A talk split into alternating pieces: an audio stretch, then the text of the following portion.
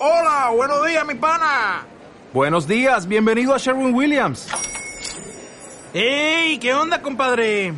¿Qué onda? Ya tengo lista la pintura que ordenaste en el ProPlus app. Con más de 6.000 representantes en nuestras tiendas listos para atenderte en tu idioma y beneficios para contratistas que encontrarás en aliadopro.com. En Sherwin Williams somos el aliado del PRO.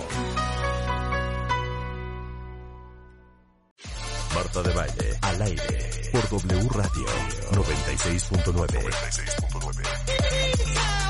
Estamos de vuelta.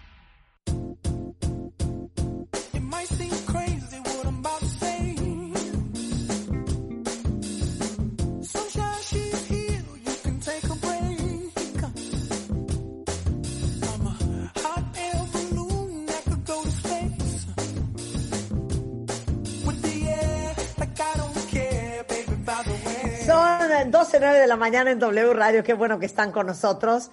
Ahora sí que ya saben que cuando escuchan esto es porque está Enrique Tamés en the house, el doctor Enrique Tamés, decano de la Escuela de Humanidades y Educación del TEC de Monterrey, doctor en filosofía.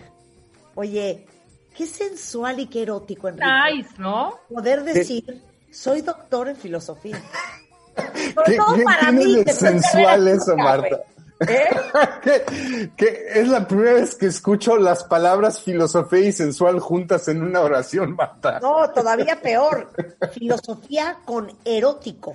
Sí, no, no, no. No, hay que Ah. mandarte al psiquiatra, Marta, definitivamente. Imagínate que así estás, estás saliendo en un date con Enrique, ¿no? Y entonces te pregunta tu amiga, güey, ¿a qué se ¿Y qué dedica? hace? ¿Qué hace? ¿Qué hace Enrique, Marta? Es Es, filósofo, es- es down. doctor, es doctor en filosofía. No, hombre. No, ya se acabó la cita. Oh, y la ¡Hombre! segunda- la siguiente pregunta sería, ¿y de qué platican, Marta? no, No, es así. Vuélveme a preguntar. No. Marta, ¿y qué tal Enrique? ¿A qué se dedica? ¿Qué hace, eh? Güey, es doctor en filosofía. Bom, bom, bom, ven, ven, ven, chen, chen, chen, chen, chen, chen. ¿Qué es eso? ¿Con qué se come? No, eh, eh, eh, en, en mi época, cuando hacía esas cosas de las citas, Marta, tendía a dejar eso de mi profesión eh, al último. Era un killer. O sea, ¿de qué me estás hablando? O sea, ¿no aprovechabas el doctor en filosofía para ligar? Claro. No, para nada. Doctores en filosofía es equivalente a sacar a tu perro al parque para ligar. No, Claro. no. Todo el mundo se acerca. No, antes hablaba de mi perro, antes hablaba de mis hobbies, antes hablaba de muchas otras cosas, creo que mucho más sexys que hablar de mi profesión. O sea, fíjate bien, fíjate el ejercicio que vamos a hacer en pro de tu eh, autoestima. A ver, Rebeca, Ah, vuélveme a preguntar. ok. ¿Y qué onda, Marta, con Enrique? ¿Qué hace? ¿A qué se dedica? ¿Es contador? Oye, vamos por unas chelas, ¿no? Ok. Vuélveme a preguntar. Ok. Con todo respeto a todos los contadores que escuchan este programa, quienes adoramos y sin ustedes no vivimos, pero tienen que aceptar, es más sensual ser doctor en filosofía que ser contador. Porque Ok, hay miles, va, hay miles. Lo va. has platicado. Ok, va. ¿Y qué onda, Marta? ¿Qué onda con Enrique? Cuéntame, ¿qué hace? Pues es administrador de empresas. Ok, vamos por unas chelas. Ok, ahora, Ahora, va. ¿Y qué onda, Marta?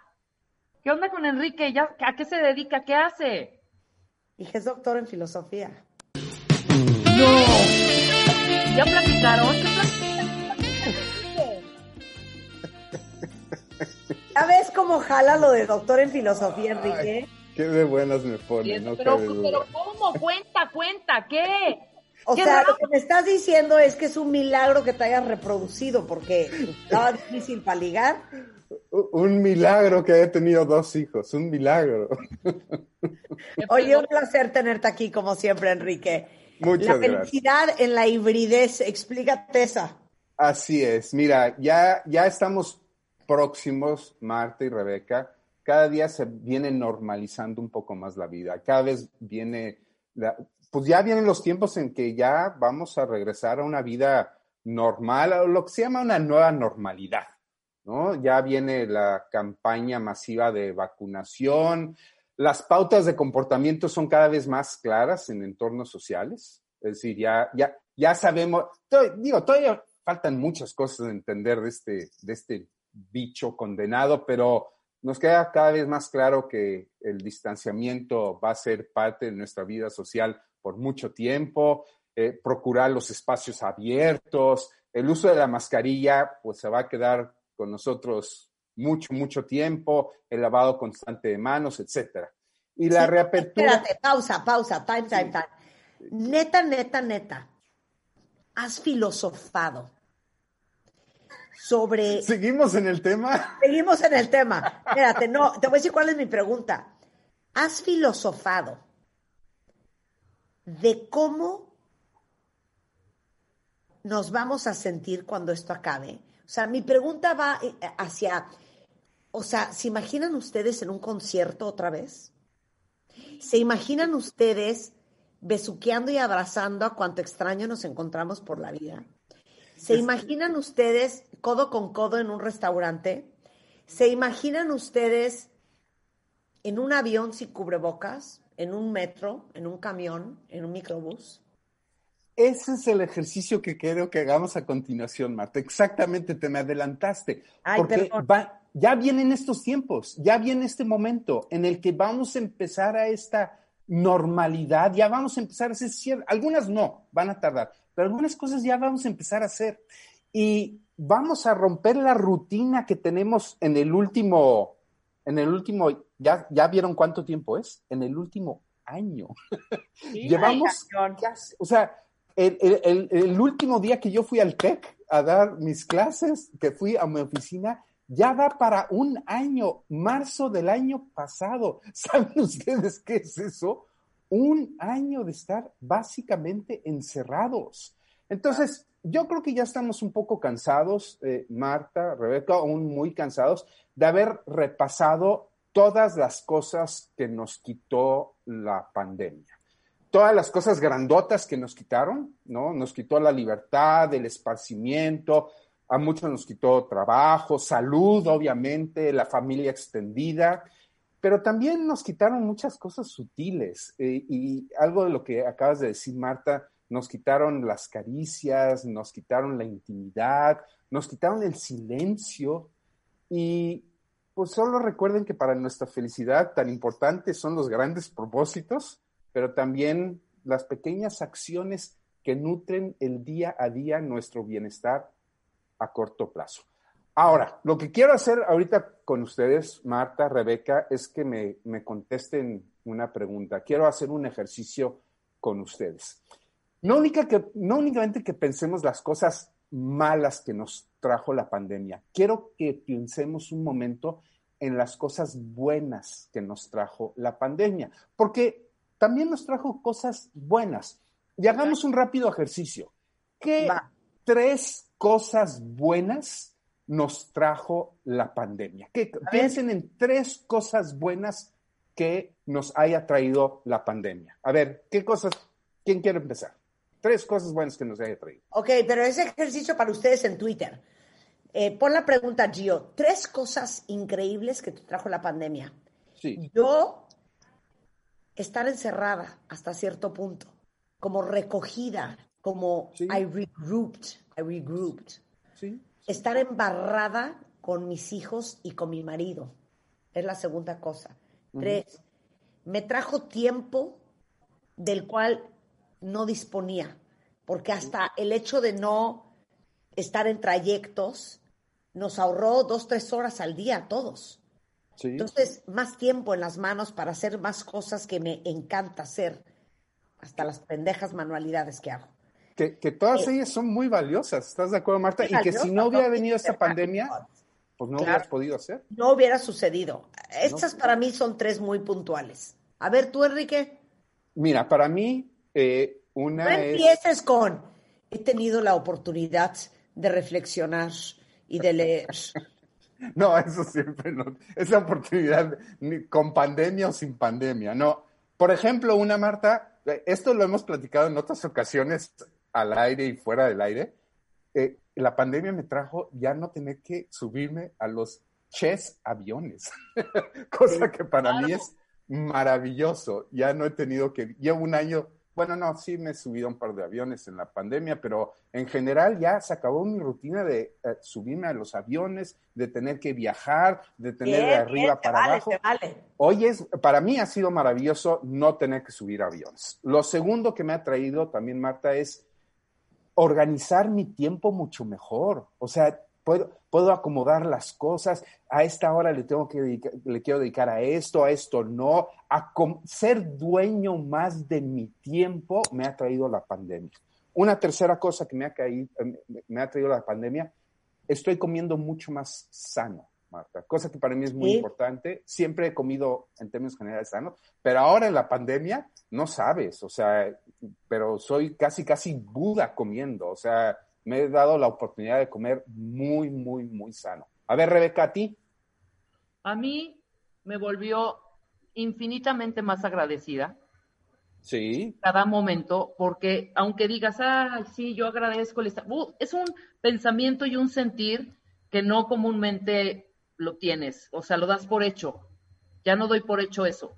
Me volvió mucho más agradecida y mucho más cercana a la gente que quiero, a distancia, pero mucho más cercana. Ahora está mu- mucho más cerca de la gente que antes, ¿no? sí. O sea, independientemente de, de la tecnología o, o- o- o de esto, de- de- o sea, no necesariamente tienes que estar físicamente con la persona para poder conectar con ella. Y un trabajo extenuante de mi tolerancia y saberme que soy muy fuerte ante muchas cosas, ¿sabes?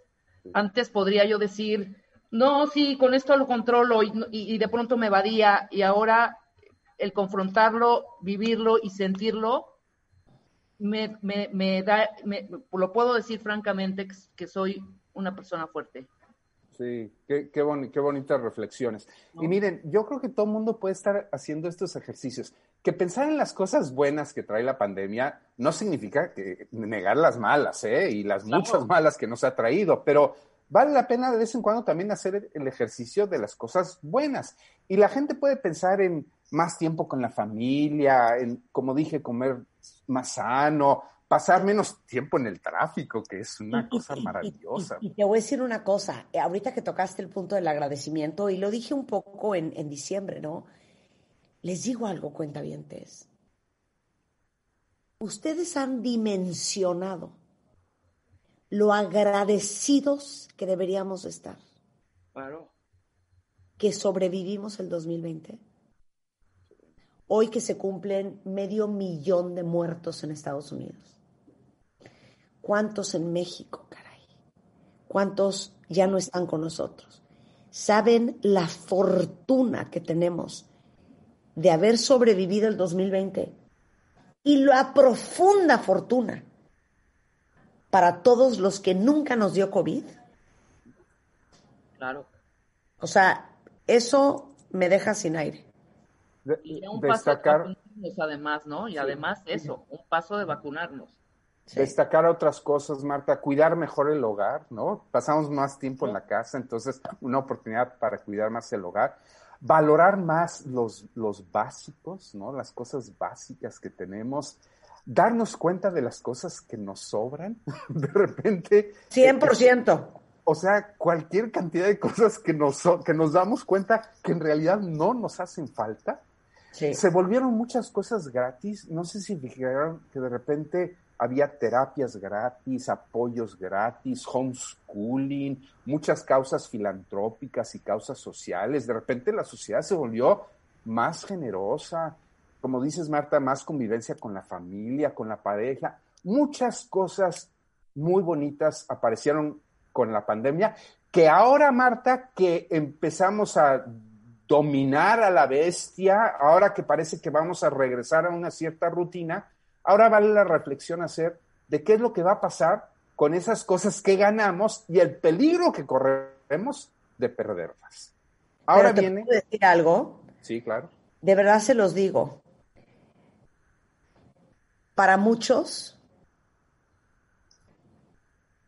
fue quitarse la vida, ¿no? Nos les quitó la vida. Pero creo que la pandemia a muchos nos dio mucha vida. De verdad nos dio mucha vida.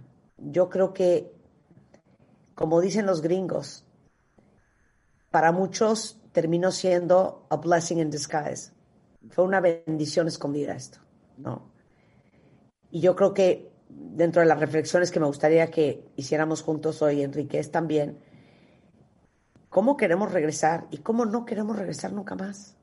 Claro. ¿no?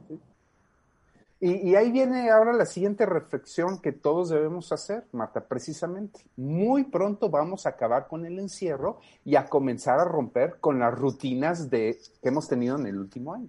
Y por supuesto que queremos acabar con todas aquellas privaciones que nos sofocan, porque pues sí, hay algunas cosas que no nos gustan del último año, muchas a lo mejor. La pregunta ahora es, ¿qué hacemos con todo aquello que hemos ganado? Que ya vemos que sí hemos ganado cosas.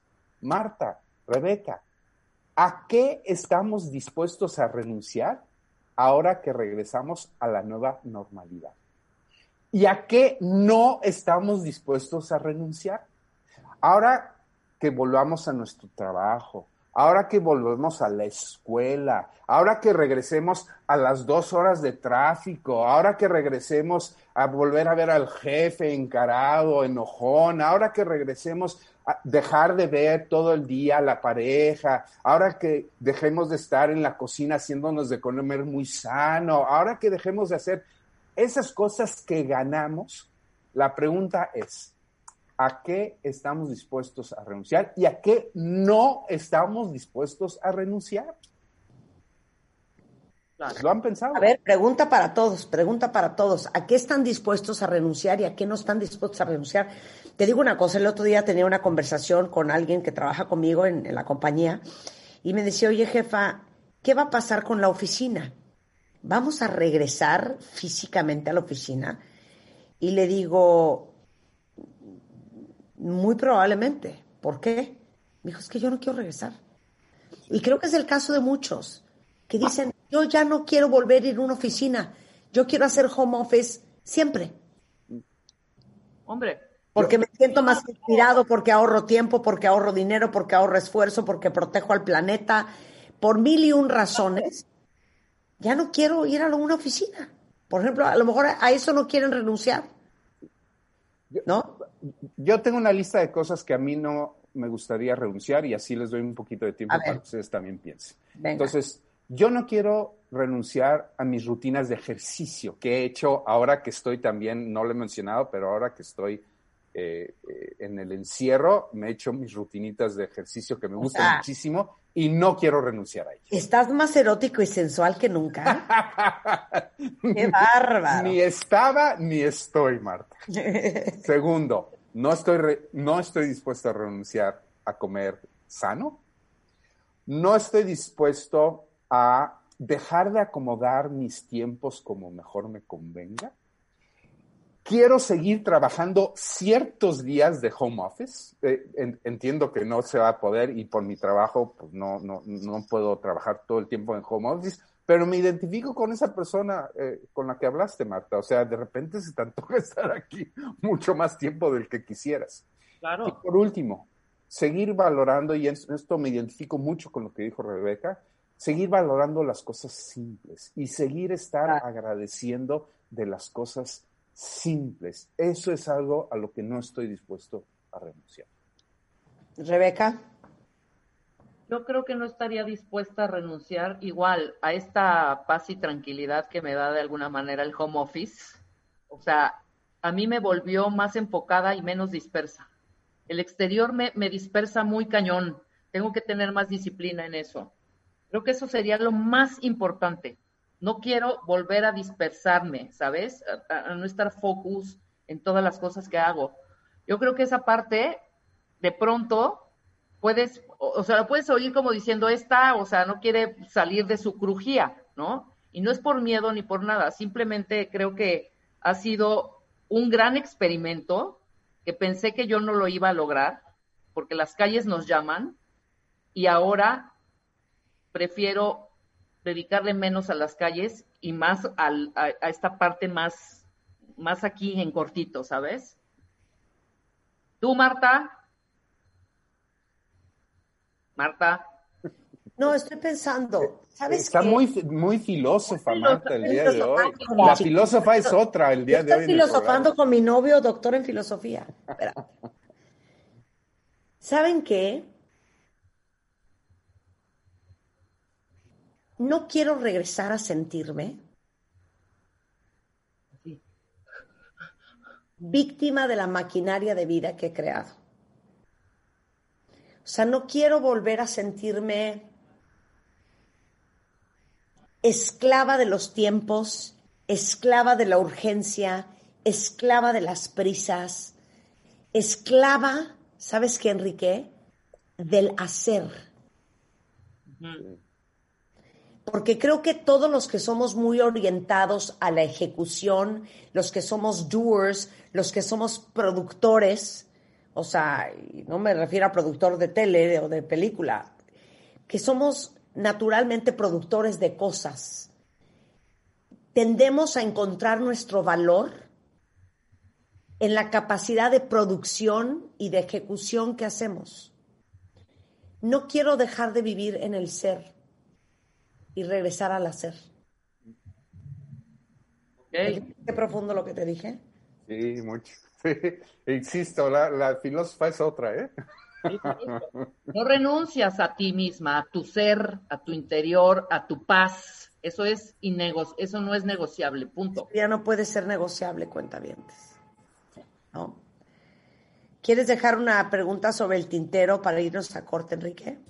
Vamos a, a regresar a hablar de qué nos espera de la, de la vida híbrida, que es esta vida en donde vamos a tener que hacer una combinación, Marta, entre el ser y el hacer. Claro. Bien. Al volver del corte en W Radio, no se vayan. Marta de Baile, al aire, por W Radio 96.9. Hacemos una pausa.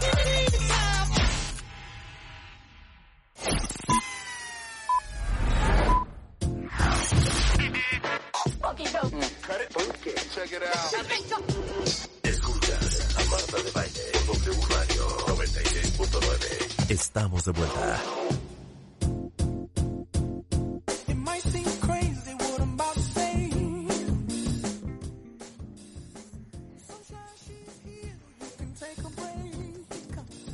Estamos de regreso en W Radio, en profundas reflexiones con nuestro filósofo favorito, el doctor Enrique Tamés, decano de la Escuela de Humanidades y Educación del TEC de Monterrey. Y filosofando sobre cuando todo esto acabe, a qué estamos dispuestos a renunciar y qué no vamos a permitir que cambie, qué no queremos que vuelva a ser igual que antes, qué no queremos renunciar. Y decías que querías hablar de cómo va a ser esta reentrada. Así es, Marta. Vamos a regresar a lo que estoy llamando una vida, bueno, y muchos están llamando una vida híbrida. Eh, ahora que regresemos a la nueva normalidad, que es como otros le llaman, habrá cosas que hagamos en nuestros lugares de trabajo o de escuela o con nuestros amigos, pero habrá otras cosas que se quedarán como están hasta este momento, modificadas a la distancia. Entonces, es- esto es lo que llamamos una vida híbrida. Y en esta vida híbrida deberemos de entender qué depositar en la cercanía y qué en la distancia para generar las mejores condiciones para nuestro bienestar y para nuestra felicidad. Algunas cosas las vamos a estar llevando ahora en nuestra nueva manera de trabajar, en nuestra nueva manera de ir a la escuela, en nuestra nueva manera de interactuar allá afuera en el mundo. Y otras cosas las seguiremos manejando como hasta ahora lo hemos manejado dentro de la pandemia. Y por eso es una vida híbrida. Ya las cosas no van a ser como eran, al menos no en el mediano plazo. A lo mejor pasarán, no sé, invento, cuatro cinco años y volveremos a algo relativamente como era hace un año. Pero al menos en el mediano plazo, Marta, esto, pues ya nos dijeron los especialistas que no va a pasar. Lo que va a pasar es que vamos a volver a la escuela, al trabajo, con sana distancia, con máscaras, con nada de besos y abrazos, todo muy bien cuidado, muy bien sanitizado, con espacios en donde no haya tumultos. Hace rato nos preguntabas qué va a pasar con el concierto, pues a lo mejor serán conciertos con sana distancia, que creo que eso va a ser un poco aburrido, creo yo. Hombre, está más padre verlo en tu casa con una botella de vino acostadito en tu tele delicioso. hombre. Pues yo creo que sí, porque eso de estar este, sin el tumulto, ¿no? Viendo, no sé, un concierto de YouTube o algo así, creo, creo que se va a perder mucho de lo que es un concierto, ¿verdad? Con los gritos y el, el otro que te esté dando de zapes atrás de ti, no sé, no, no, no suena muy antojadiza. Pero bueno, eh, vamos a regresar, nos guste o no, por el cuidado de todos, por el cuidado de todas las personas, vamos a regresar a, a estas a condiciones, a esta vida híbrida, a estas condiciones híbridas. Y Claro. tenemos que cuidar nuestros niveles de felicidad. Entonces, aquí van algunos tips, aquí van seis tips de qué es lo que tenemos que hacer ahora que regresemos a la hibridez eh, para cuidar nuestros niveles de nuestros niveles de felicidad. Va el primer tip. No renunciemos a nuestros hobbies, Marta, Rebeca, a nuestros pasatiempos. 100%. Ahora regresemos a, esta normalidad, tratar de defender y darles espacio, ya que ellos generan mucha paz y felicidad. Ahora que hemos tenido mucho tiempo en la pandemia, pues nos hemos dado tiempo para nuestros hobbies. Y ahora que vamos a regresar otra vez a la locura de ir y venir y, y estar en casa y estar en el trabajo, en la escuela, por favor, no renunciemos a nuestros hobbies. El otro día, Marta, nos platicabas acerca de a ti te gustan mucho las manualidades. No, no las vayas a Sí, me hacer. fascina. ¿eh? Me trastorna, me vuelve loca. Bueno, ahora que vuelvas a la locura de Marta yendo de arriba para abajo, no, Sí. las, no vayas a renunciarlas. Ahí atrás de ti, Rebeca, veo una guitarra. No la vayas a dejar. Nunca, nunca, más que soy de verdad lírica. Bueno, entonces, no renunciar a nuestros hobbies es muy importante. Segundo, ya entendemos después de un año que no podemos separar drásticamente la vida privada de nuestra vida pública. Claro. No lo hagamos. Dejemos de batallar con este tema de que mi vida privada está de un lado, nuestra vida pública está del otro. Aprendamos a vivir con ambos aspectos entrelazados. Acuérdense, allá en los inicios de la pandemia teníamos estos, estas escenas de alguien muy serio en el Zoom y de repente pasaba el perrito atrás o los hijos interrumpían la señal y todas estas cuestiones chuscas en donde la vida privada se metía dentro de la vida pública de las personas. Y poco a poco se fueron haciendo parte de nuestra rutina, ya, ya no lo podemos negar, ya es parte de nuestra realidad. Y, y es bueno que lo dejemos así, porque de repente nos hemos dado cuenta que nuestra vida privada puede dar mu- mucho gozo y no es mucha alegría a nuestra vida pública. Entonces, no, no batallemos, no, no, no hagamos corajes de que una invada a la otra. Dejemos que convivan nuestra vida privada y nuestra vida pública. ¿Estamos de acuerdo? De acuerdo. Número tres, nuestro tercer tip.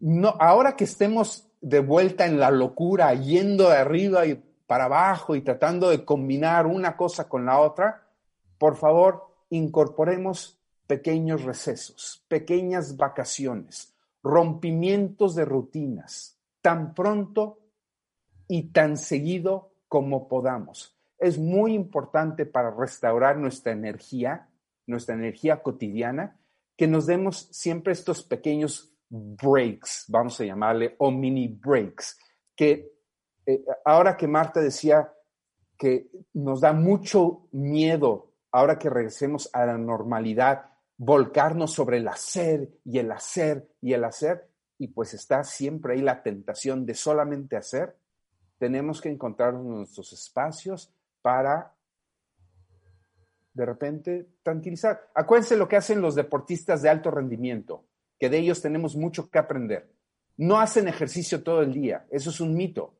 Hacen mucho ejercicio de manera más intensa para después, ¿qué hacen? Descansar.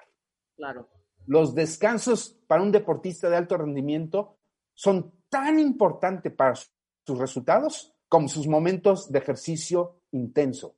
Hagamos con los deportistas de alto rendimiento. Tengamos nuestros momentos de mucho ejercicio, pero también tengamos nuestros momentos de mucha de mucho relajamiento, de mucha relajación. Entonces, por favor, tengamos nuestros movimientos de breaks, de tranquilidad, nuestras pequeñas vacaciones que nos ayudan, repito, a restaurar nuestra energía. Tip número cuatro. Lleva algo de lo que disfrutabas en el encierro a tu trabajo o a la escuela. Que no se pierda. Si fue la buena alimentación, si fueron los diálogos significativos, si fueron los ejercicios, por ejemplo, de meditación. Yo conozco a mucha gente que metieron dentro de su rutina ejercicios de mindfulness, por ejemplo.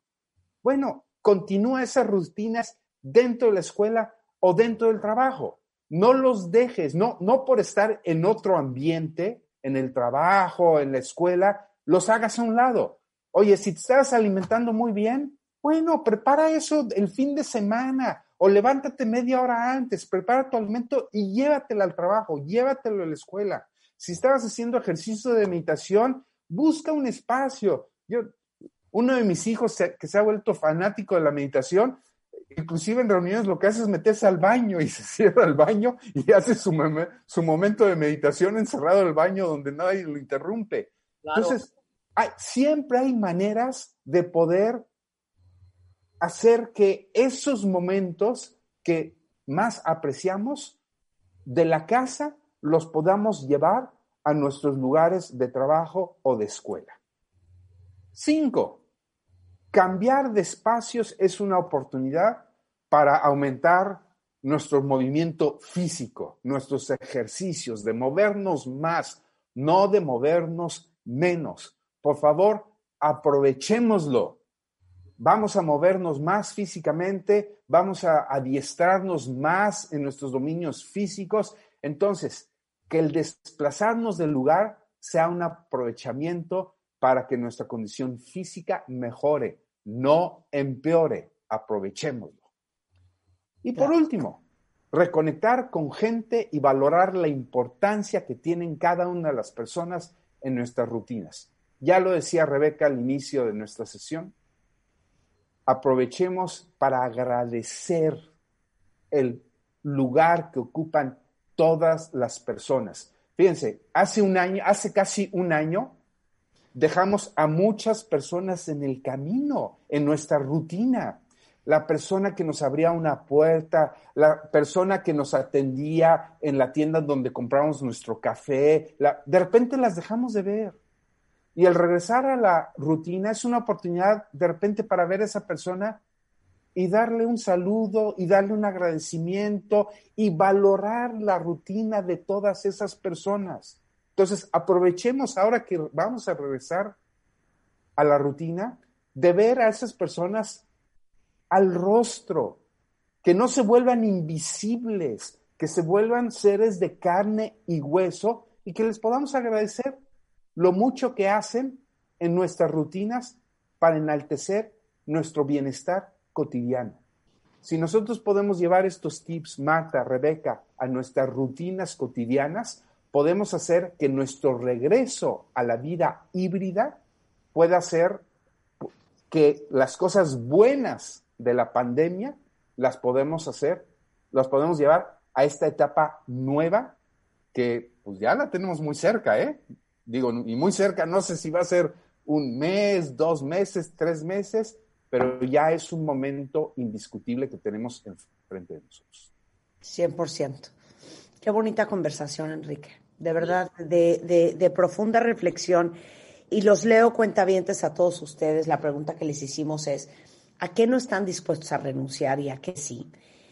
¿Y cuáles han sido sus grandes regalos de la pandemia? Dice aquí Cintia, yo no estoy dispuesta a dejar la educación de mi hija a la escuela, que siento es un sistema donde aprenden cada vez menos, por ejemplo. Eh, dice Ese es un punto. O sea, la educación es una, es una responsabilidad de todos, no únicamente es de la escuela. Pero, de- pero como tuvimos la educación y el sistema educativo de nuestros hijos ahora más que nunca súper cerca y estuvimos observándolo, creo que muchos padres se dieron cuenta y se están replanteando si quieren que esta sea la educación para sus hijos. ¿eh? Mm, ¿No? Muy interesante. Muy interesante. Eh, Gabriela dice, nunca te acabes home office secándose las lagrimitas. Eh, Eh, bueno, dice aquí Lalo, fin de la pandemia, no, dice Moca Moca, fin de la pandemia, ¿de qué están hablando? ¿Estamos en Israel o dónde? No, bueno, estamos diciendo que probablemente para finales de este año estemos mucho mejor de lo que estábamos o de lo que pensábamos. Eh, Mar Ortega dice, yo no estoy dispuesto a renunciar al home office, home office forever, y sí renunciaré a la paranoia con la que vivíamos. Eh, dice alguien, para mí el regalo más grande fue convivir más con mi familia, con mis mascotas, disfrutar mi casa y sobre todo ser dueña de mi tiempo. Geo dice, me he vuelto mucho más agradecida, valoro mucho más las cosas y aprendo de resiliencia, que sigo aprendiendo. Eh, Tere dice, mejoré mis relaciones con la familia, compré mi casa y mi hijo. Nunca pensé en que iba a ser madre. Nadia dice, eh, estar ambos padres con nuestro primer bebé eh, en la pandemia, sobrevivir como familia y como nueva pareja y cocinar y hacer tablas y cosas ricas, así como ahorrar y pagar deudas. Sí, creo que para muchos se gastó menos en esta pandemia de lo que estábamos acostumbrados a gastar también. Qué increíble reflexión, pues no se les olvide todo esto para que a la hora de que empiece a girar el mundo otra vez, no digamos, párenlo otra vez que me quiero bajar. Como Mafalda. Como Mafalda. Gracias, Enrique, te mando un gran beso. Muchas gracias. mucho, Enrique. Cuídense mucho, por favor, Marta Siempre, Rebeca. Si supuesto. quieren seguir a Enrique, es Enrique Tamés en Twitter. Él es doctor en filosofía, decano de la Escuela de Humanidades y Educación del TEC de Monterrey. Un beso, amigos, te queremos. Beso. Beso, beso a ti. Oigan, cuentavientes, ustedes no se vayan, tenemos mucho más el resto de la tarde en W Radio. Eh, viene Carlos Loret con todo lo que ha pasado en Así las Cosas, eh, en el México y en el mundo. Eh, hasta este momento tenemos la corneta en la tarde, tenemos deportes, tenemos al hueso con Enrique Hernández Alcázar, Alejandro Franco y WFM y a Mariana Brown con Delineo Nocturno y nosotros de vuelta mañana en punto de las 10. Pásenla muy bien, cuídense muchísimo, acuérdense, ya llegamos hasta hoy. No suelten la toalla. Síganse cuidando. Falta todavía un. Y bueno, la triste noticia, ¿qué tal? Que Daft Punk salió a anunciar de que Daft Punk se separan. Literal como lo están escuchando. Anuncian, después de 28 años de hacer música juntos, Guy Manuel de Omcristo y Tomás Van Galter, responsables de Daft Punk, eh, que se van a separar tristemente.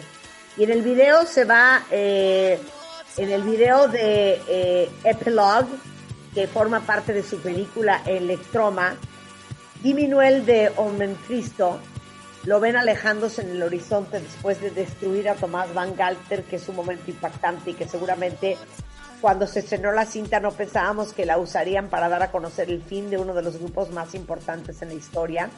Pero el publicista de la banda, que es Catherine Fraser, confirmó la ruptura sin dar más detalles, de acuerdo con el sitio web Pitchfork. Y ya saben que somos fans, fans de Daft Punk. Ah, me lo perdí, Maravilla. Marta. Eso es lo que más tristeza me da, que nunca voy a volver. Bueno, quién sabe, porque luego se separan y luego hay reencuentros, ¿no? Siempre hay reencuentros. ¿Quién sabe qué habrá pasado? Porque no han Sí, dicho peleado. absolutamente nada. Pero Hay bueno, podemos despedir con la que hicieron con The Weeknd, que es una de mis favoritas. Por favor, Ah. Rulo. Si me haces favor. Dale. Con Tokio. Wow. Les voy a regalar esta pieza musical. Es Daft Punk. Hoy que sale el anuncio público de que se separan. Y The Weeknd. Pásenla muy bien. Adiós. Tell me what you really like. Baby, I can take my time. We don't ever have to fight. Just take see it in your eyes. Cause they never tell me lies. I can feel that body shake and the heat between your legs. You've been scared of love and what it did to you. You don't have to run. I know what you've been through. Just a simple touch and it can set you free. We don't have to rush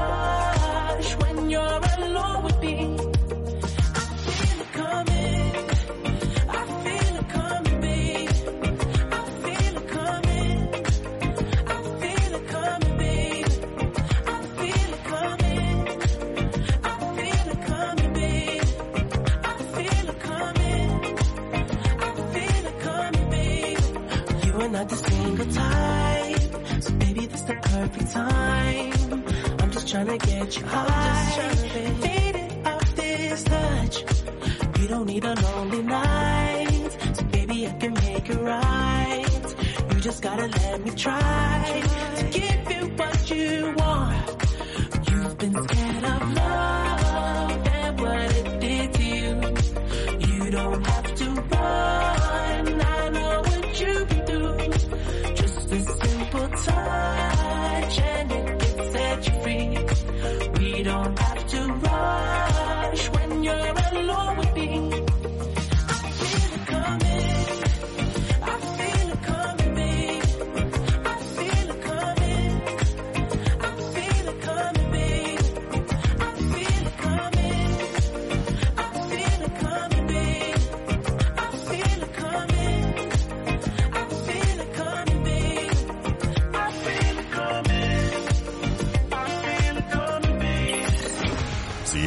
Tus sueños, Marta de Baile te lo hace realidad. Próximamente. Enchúlame mi cuarto 2021 con Marta de Baile por W Radio. Espéralo.